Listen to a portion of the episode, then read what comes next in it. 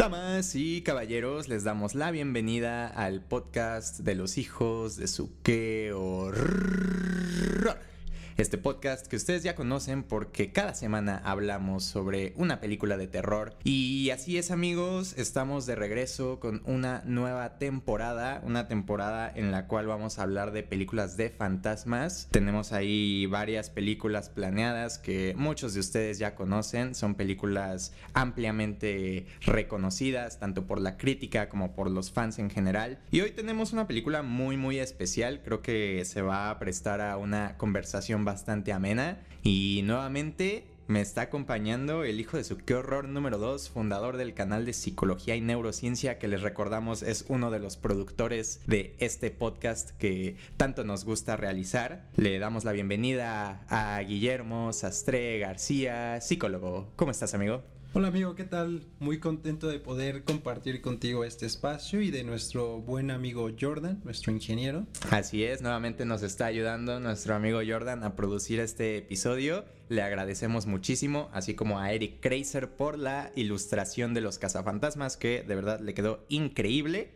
Y pues, ¿cómo has estado, amigo? ¿Cómo te ha tratado el mes de octubre? Ya casi se va a acabar en el momento en el que estamos grabando esto. Es el mes más spooky del año y pues no podíamos quedarnos sin producir una temporada nueva de Los Hijos de su qué horror. Pero ¿cómo has visto este mes, amigo? ¿Qué tal te ha tratado? ¿Cómo ha estado la cómo ha estado el trabajo? ¿Cómo ha estado el canal de YouTube, amigo? Cuéntanos un poco, por favor. Pues bastante bien, amigo. La verdad es que el canal, como ya te lo comentaba fuera del aire, va bastante bien. De hecho, ahorita estamos produciendo algunos especiales de Día de Muertos y también relacionados a algunas películas de terror. Ahí por si quieren darse una vuelta en el canal de Psicología y Neurociencia, ahí, ahí estamos. Y por otro lado, pues bastante contento de que ya están regresando las películas, ahora sí en formato de cine. Hemos podido disfrutar de algunas, por ahí está Venom, ¿no? Sí, claro que sí, eh, amigo. Que me parece la fuiste a ver, ¿verdad? Fuiste a ver Venom 2. Sí, bastante, bastante ameno, la verdad. Yo fui a ver la de Dunas, ciertamente, amigo, y pues, ¿qué les puedo decir? Es todo un espectáculo visual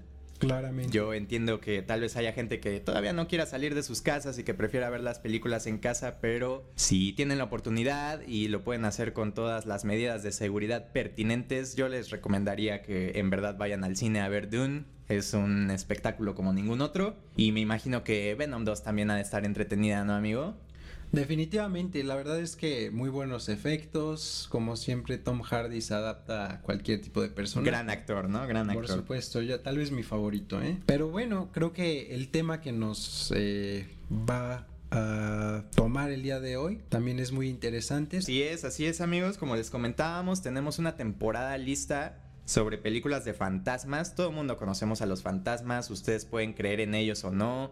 Creo que ha habido infinidad de estudios que han tratado de comprobar su existencia, de pues los típicos videos que luego nos encontramos por YouTube de fantasmas, de apariciones, supuestas apariciones de fantasmas. Es un tema que todo el mundo conoce, es un tema que todo el mundo platica. Hay gente que tiene anécdotas de fantasmagóricas muy buenas. Mm. Eh, yo, yo, yo conozco a varios personalmente a quienes les mando un saludo. Y pues precisamente, amigo, no sé si nos quisieras platicar un poco de dónde viene este concepto del fantasma, qué es un fantasma, un poco de la historia, porque creo que todos nosotros sabemos qué es, lo podríamos hasta dibujar, ya sabes, típico fantasma con la sábana encima, pero muchos no sabemos pues de dónde viene este concepto, esta creencia de, pues a final de cuentas, entes que están en otro plano que nosotros no, no podemos ver tal vez o no, no tenemos acceso todavía a, ¿nos puedes platicar un poco al respecto, amigo? Bueno, en realidad me gustaría comenzar por decir que el concepto de fantasma es muy ambiguo.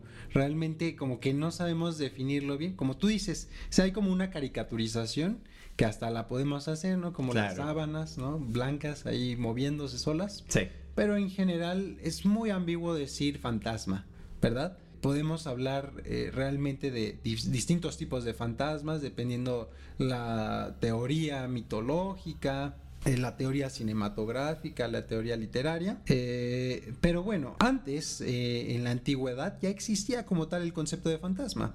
No se les llamaba fantasma, sino que eran ánimas, ¿verdad? Ok. Eran ánimas que de alguna forma estaban entre nosotros, ¿no? Estaban en un proceso de transición. Como en una especie de limbo, ¿no, amigo? Y estaban precisamente relacionadas eh, con ciertos eh, con ciertas personas que ya no están, que ya no nos acompañan físicamente. De hecho, antes de eso, pues cuando existía este pensamiento animista, ¿verdad? Los seres humanos teníamos la idea de que existía el espíritu, por ejemplo, del sol, el espíritu del agua, el espíritu de la tierra, ¿verdad? Entonces esos serían nuestros primeros fantasmas. Ya después, como lo mencionaba anteriormente, fue que se relacionó la idea de el alma inmortal con una transición entre la vida terrenal y eh, llegar al cielo. Al siguiente plano, ¿no? Al siguiente plano. En efecto, amigo, como bien dices, es un concepto que ha evolucionado con el paso del tiempo.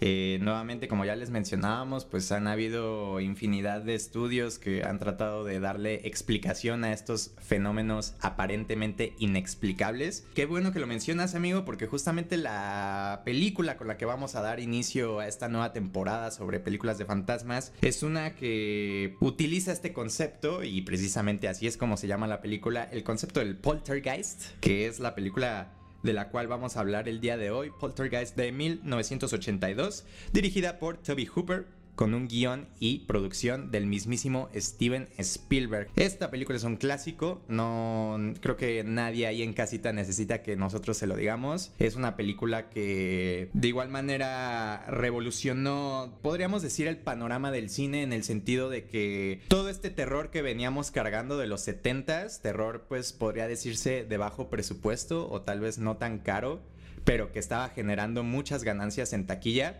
evolucionó ahora a un terror blockbuster, un terror blockbuster que hoy en día podemos ver como en películas, pues ya sean las del conjuro, casi todo lo que hace James Wan es este tipo de terror, pues ya con gran, grandes presupuestos, pero de los primeros directores que se aventuraron a hacer una película que no solamente pudiera ser hasta cierto punto familiar, creo que podremos ah, eh, ahondar un poco al respecto conforme platiquemos sobre la película en sí, pero más que nada un terror accesible a las grandes audiencias, un terror confeccionado con el fin de hacer dinero en taquilla y con utilizando este sistema hollywoodense del cual Steven Spielberg pues sabemos que es un expertazo. Y bueno, a, final de cuentas, pues esta película es dirigida por Toby Hooper. Nosotros ya hemos hablado de este director antes, en el caso de la masacre de Texas, este episodio legendario en el que nos acompañó Toshiro a quien le mandamos un saludo, un shout out. Y es un director que pues venía de películas como La Masacre de, Texas, venía de películas pues de muy bajo presupuesto, pero muy grotescas, muy terroríficas hasta cierto punto, realistas,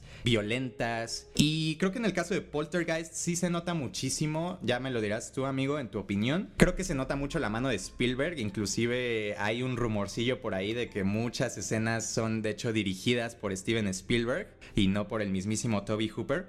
Pero creo que es este terror pues mucho más accesible para las, la audiencia en masa. Es un terror que ya tiene un mayor presupuesto.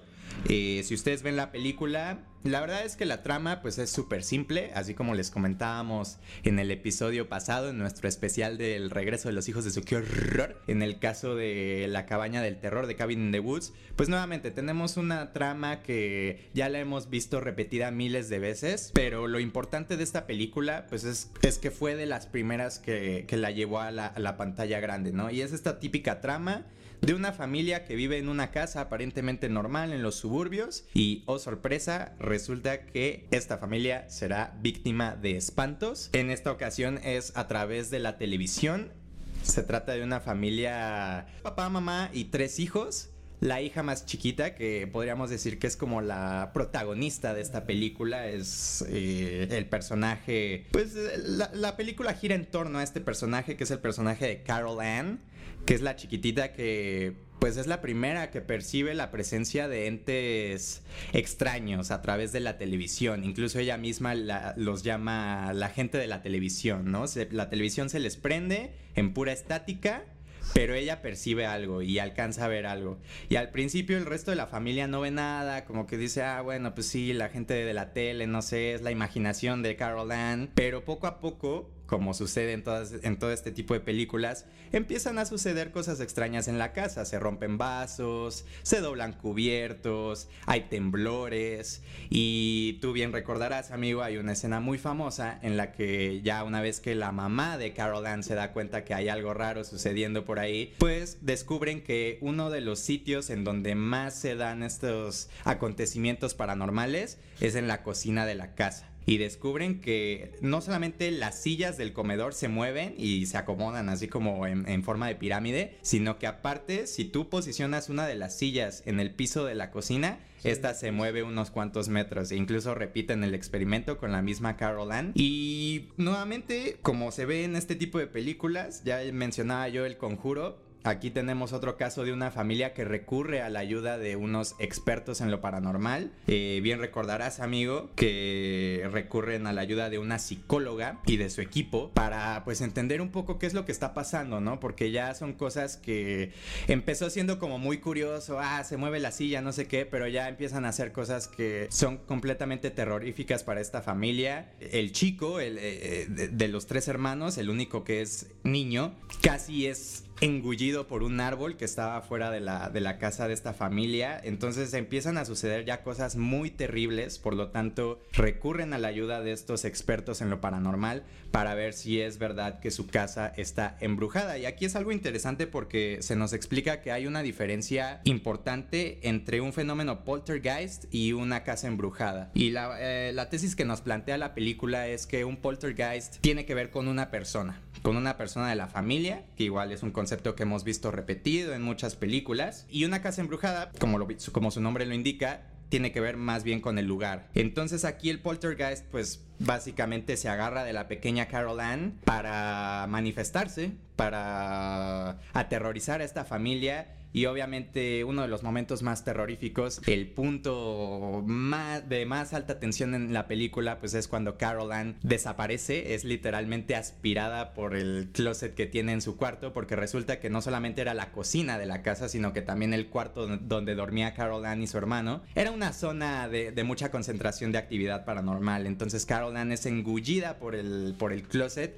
y pues tienen que rescatarla, ¿no? Entonces toda la película pues trata de esto, de la familia intentando librarse de estos espíritus que al principio salieron de la tele, pero ya ahorita ya les están haciendo muchísimas maldades y pues más que nada recuperar a Carol Ann, a quien solamente escuchan a través de esa misma televisión. ¿Has visto esta película, amigo? Sí, claro, es una de mis películas favoritas. Creo que es eh, una firma de Spielberg, ¿verdad? Eh, de hecho, como tú dices, se nota un poco la, la vibra de él, un poco infantil, un tanto... Sí, como muy ti, ¿no? Muy ti, muy Joss. Y, me gusta mucho porque precisamente sí te explican un poco acerca de, como tú dices, lo que es la diferencia entre una casa embrujada y lo que sería el poltergeist, que es un fenómeno también muy estudiado, se ha estudiado desde hace décadas. Claro y aún no se logra dar realmente una conclusión. Sí, una respuesta concreta para poder explicar este fenómeno. Eh, por otro lado, me parece una película que, que, sí tiene una crítica. No sé tú cómo lo veas, pero al menos eh, ya eh, lanzando spoilers, ¿verdad? Sí, ahí cuidado en casita si no la han visto, que de verdad se las recomendamos porque es un clásico. Creo que la conclusión tiene, tiene una buena crítica, ¿verdad? A la, a la industrialización, a esta idea de generar casas eh, prácticamente en un volumen muy grande, ¿cierto? Que en los 80 comenzó realmente este fenómeno. Bueno, en realidad desde mucho antes, pero en los 80 fue cuando más se marcó esta idea de generar viviendas así, eh, eh, a un nivel literalmente monstruoso. Sí, sí, sí. En espacios eh, prácticamente verdes, libres. Claro, inhabitables, ¿no? Se podría decir. Sí, qué bueno que lo mencionas, amigo, porque un gran twist de esta película es este hecho de que esta familia en particular es la primera que está ocupando una vivienda en unos suburbios que apenas se acaban de abrir, apenas los acaban de construir y más tarde aprendemos que nuevamente, como bien les mencionaba nuestro psicólogo de confianza, nuestro psicólogo estrella Guillermo Sastre García,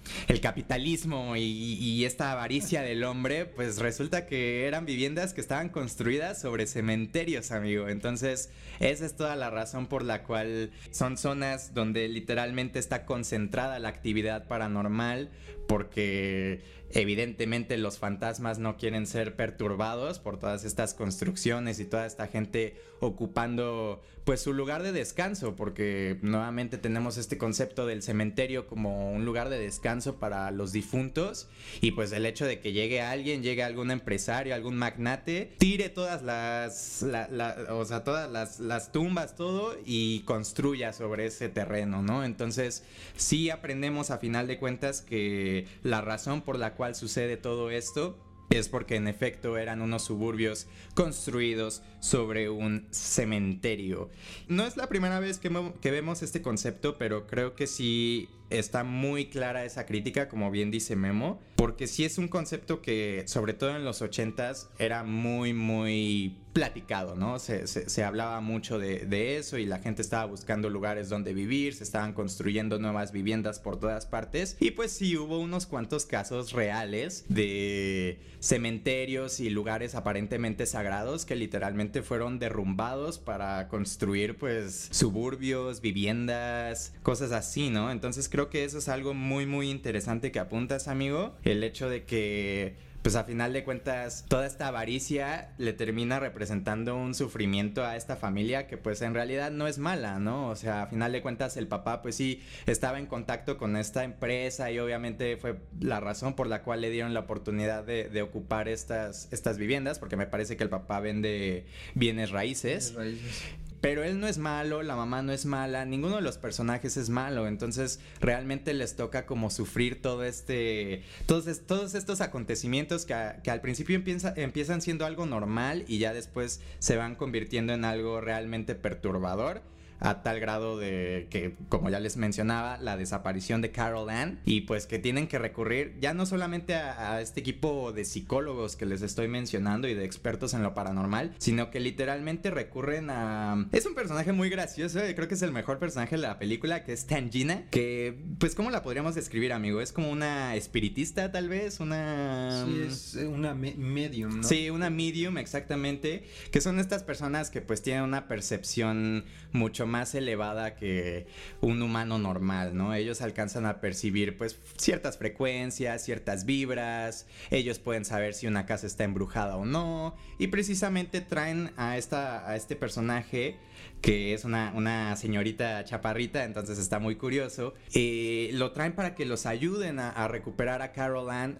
porque a final de cuentas lo que pasa es que se abre una especie de portal hacia pues el reino de las almas, como bien nos mencionaba Memo al principio del episodio, y de ahí es de donde tienen que rescatar a Carol Ann. Y si esto les suena parecido, nuevamente es algo que James Wan rescató para la película de La Noche del Demonio, solo que ahí es un poco diferente porque habla un poco más de pues de los sueños astrales y todo esto, pero a final de cuentas el concepto es el mismo, ir a rescatar a un niño de un lugar en el que no pertenece, ¿no? Porque el niño evidentemente no está muerto, no merece estar ahí siendo espantado por los espíritus ni nada. Entonces es cuando planean todo este movimiento para entrar al, al portal, sacar a Carol Ann y que todo se acabe. Sin embargo, pues quedan todavía unos sustillos por ahí. Tú te acordarás, amigo, que hay un hay un payaso muy famoso en esta película, un payaso de juguete que igual tiene una de las mejores escenas de la película, que es cuando el hermanito lo está buscando debajo de la cama y se encuentra con este gran susto.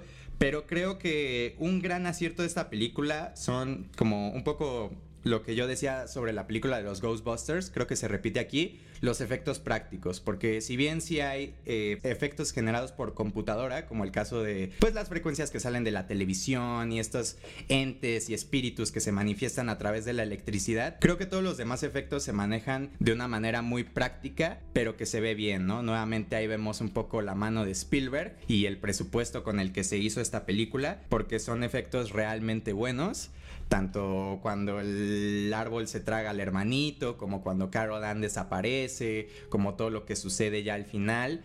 Todo está muy bien hecho, muy bien dirigido y efectos buenísimos. Entonces es una película, ya me dirás tú tu opinión amigo, yo siento que ha envejecido bien, siento que es una película que puede seguir poniendo, sobre todo en estas fechas, y tener un rato agradable, un rato divertido, pero también unos buenos sustos. ¿Tú qué opinas de esta película, amigo? ¿Te gusta? Me has dicho que es de tus películas favoritas. ¿Cuál es el valor agregado que tú le ves a esta película? Es una película muy buena, a lo mejor no estaría dentro de mi top 5, top 7, pero sin duda la respeto bastante, sobre todo porque, bueno, como ya lo mencioné, Steven Spielberg es uno de mis directores favoritos favoritos, productores también. Eh, y, sobre todo se empieza a notar como esta vibra ochentera que él tiene, ¿cierto? Claro. Entonces yo creo que tiene un valor muy original esta película, por lo que creo que realmente sí podríamos considerarla una buena película de terror. Creo que tiene todas las características, tiene la ambientación, tiene historia, tiene música, tiene efectos. Yo creo que muy completa. Sí, totalmente, amigo, totalmente. Yo,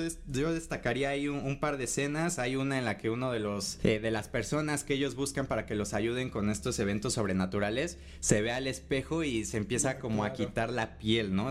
obviamente todo esto está en su imaginación pero creo que son efectos que recuerdan mucho a lo visto en la masacre en Texas. Muy body horror, muy serie B.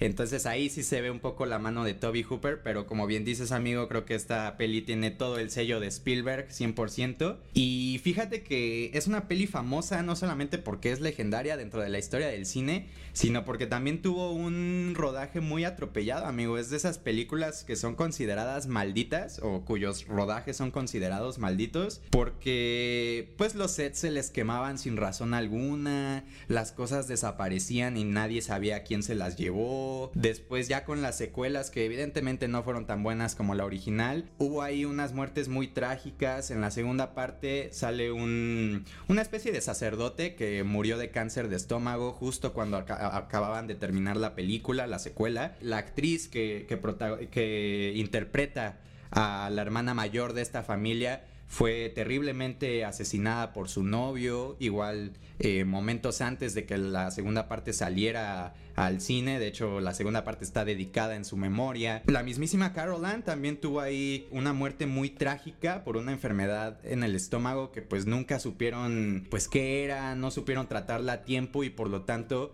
no creo que ella sí alcanzó a terminar pues la serie como tal de películas pero luego luego que las terminó pues tío entonces si es si es de estas películas como el exorcista como el bebé de Rosemary que tienen no solamente dan miedo la película en sí sino que da miedo toda la historia detrás de no porque sí tiene bastantes sucesos inexplicables o si ustedes lo quieren ver, pues coincidencias, ¿no? Coincidencias que, que pues tienen que ver con, con todo este plano de lo paranormal, de lo inexplicable y, creo, que creo que eso le da un, un, buen valor a la película. En verdad es un clásico, le harían un, un remake ya después que Nuevamente no estuvo tan bueno, pero pues ya nos escucharon hablar sobre esta película, tanto a Memo como a mí, a los dos nos gusta muchísimo, entonces creo que estamos de acuerdo en que si les fuéramos a recomendar alguna de, estas películas sería la primera, ¿no? La original. Pueden ver las secuelas, no son tan malas. Eh, no vean el remake, pero sí la original creo que es una película bastante, bastante buena. Con toda la ambientación de terror que dices, amigo.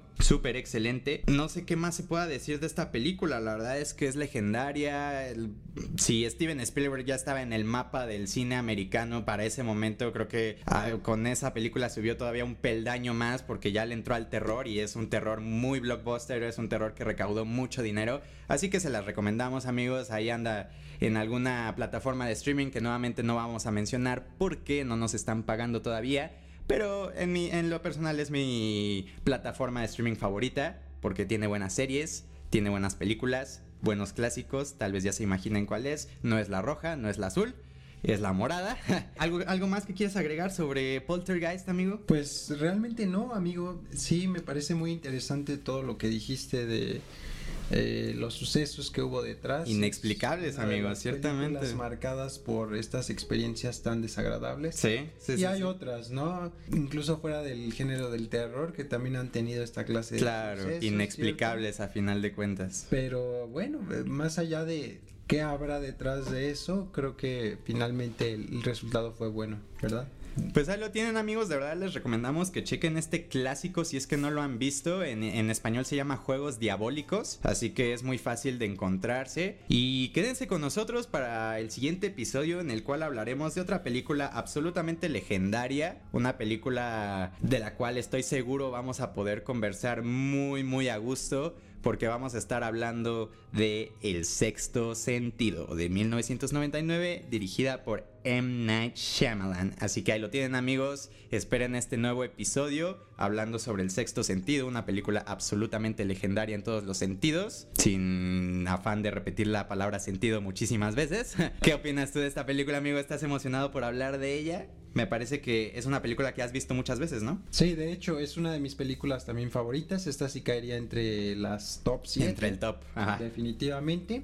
Y creo que, bueno, el trabajo que hay detrás tanto de Bruce Willis, por ejemplo, eh, eh, es interesante, ¿cierto? Porque sale Bruce Willis de los personajes convencionales. Claro, del héroe de acción que, estábamos acostumbrados a verlo. Se baja más a lo terrenal. Sí, pues ahí lo tienen amigos, esperen muchísimo ese episodio. Les recuerdo que este podcast es una producción de Red Bandit Films, del canal de YouTube de Psicología y Neurociencia, que de verdad les pido busquen, se suscriban, le den like a los videos, los compartan, ayúdenos a darle difusión a todo este conocimiento psicológico muy muy valioso de la mano de nuestro querido Guillermo Sastre García y también es una producción de la página de Facebook de 35 milímetros. Nos veremos en el siguiente episodio amigos. Les deseamos un buen y horroroso Halloween y como siempre buenas y horrorosas noches porque nosotros ya nos vamos ya que aquí espantan.